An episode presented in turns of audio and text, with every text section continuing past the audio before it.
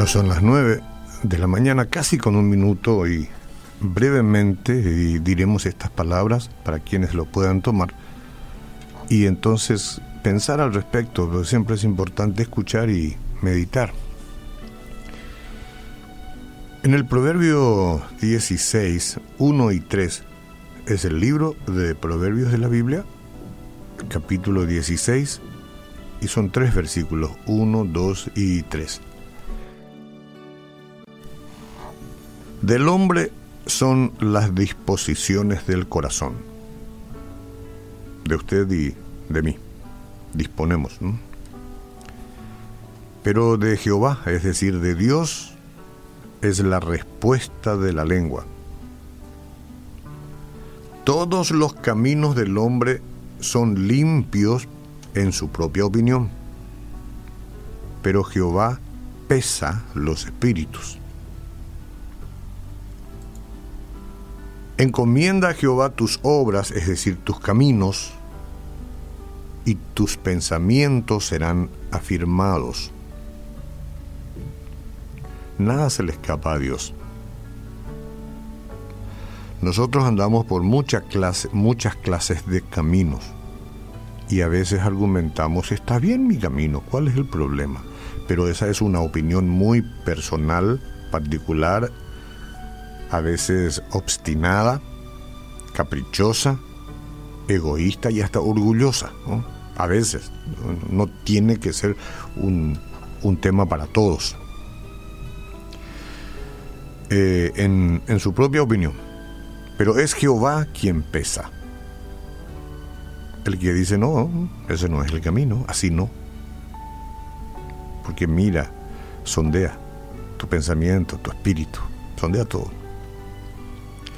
Por eso es que nos pide el proverbio que encomendemos a Jehová nuestros caminos, nuestras obras, nuestros pensamientos van a ser afirmados inmediatamente, porque ahí vamos a entender, vamos a recibir de Él cuál sea la correcta dirección que debamos asumir.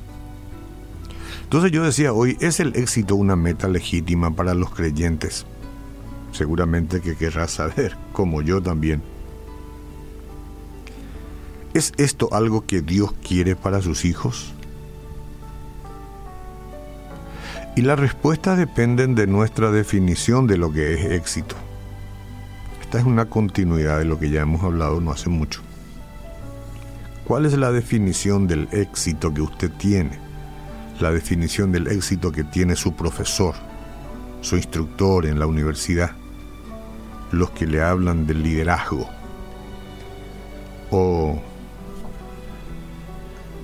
su propia opinión. ¿Cuál es la definición de éxito que, tiene? ¿Qué es lo que le viene en la mente? ¿Qué, ¿Qué es lo que usted piensa? A los ojos de Dios, el éxito verdadero comienza en nuestro ser interior. El primer paso es una relación con Él. Al hacerlo, lo aceptamos como Salvador y entonces lo seguimos con obediencia. La meta del Señor para nosotros es el crecimiento continuo en el carácter cristiano y la madurez espiritual, pero eso no es todo. No, no, no es todo. También tiene algo de trabajo para que lo llevemos a cabo. Dios planeó estas tareas de manera específica para cada uno de nosotros y las diseñó teniendo en mente nuestra personalidad, nuestros talentos, nuestras destrezas y los dones espirituales. Puede pensar en estos como nuestro llamado especial y nuestra responsabilidad en la vida si quiere. Solamente cuando dejamos que Dios pese nuestro espíritu y nos indique cuál es el camino y cuáles son las actividades, ¿no? que aparte de conocer a Jesús y de haber nacido de nuevo, podamos tener como crecimiento continuo. Si no estás llamado para aquello, insiste, insistes por aquello, porque el otro está haciendo y tú quieres hacer lo mismo, revisa bien si es lo que Dios pesa para ti. Revisa bien. No sigas avanzando y vete a hablar con Dios para ver cuál es tu llamado especial, cuáles son los talentos que tienes, que te los dio, porque te los dio. ¿Cuál es la personalidad que tienes hoy, no? Seguramente irá madurando y, y retocándose esa personalidad con el tiempo, pero ¿cuál es? Tus destrezas, ¿en qué sos bueno? ¿Cuáles son los dones espirituales que recibiste? Todas estas cosas no es algo de tomarlo a la ligera, porque si no erramos el blanco.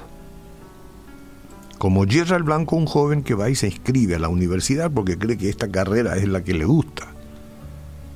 Hasta que después del primer año o el segundo año se da cuenta que no, lo abandona y, y seguramente busca otra. Eso es errar el blanco. Bueno, hoy por hoy hay profesionales que hacen test de capacidad y todas estas cosas, pero lo mismo. Y con respecto al éxito de la vida, es importante dar en el blanco. Porque el éxito genuino, y aquí voy a tirar toda la artillería porque no voy a alargar mucho esto, no, no es una clase. El éxito genuino implica hacer lo que el Señor nos ha llamado a hacer, simple. No solo de vez en cuando, sino siempre lo que el Señor te mandó a hacer, siempre. Tiene que ver con la perseverancia más que con la perfección. Hay gente que persevera en lo que hace. No está haciendo perfectamente el trabajo, pero persevera y con el tiempo tendrá frutos, ¿no? Cuando esta sea la definición del éxito, entonces usted tendrá la certeza de que el Señor le ayudará a obtenerlo.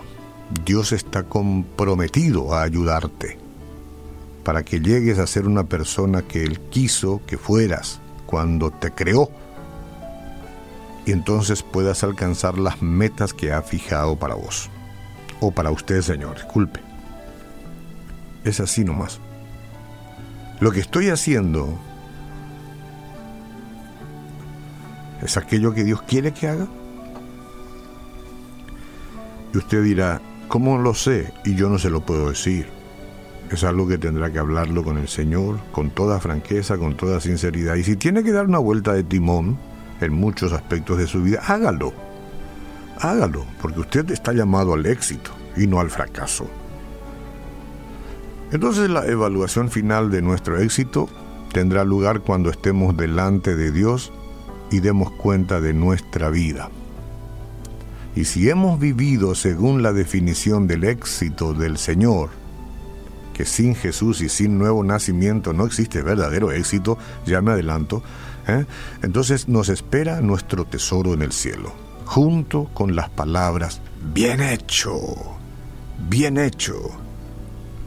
¿Quiere usted acaso comenzar con Cristo en la mañana de hoy?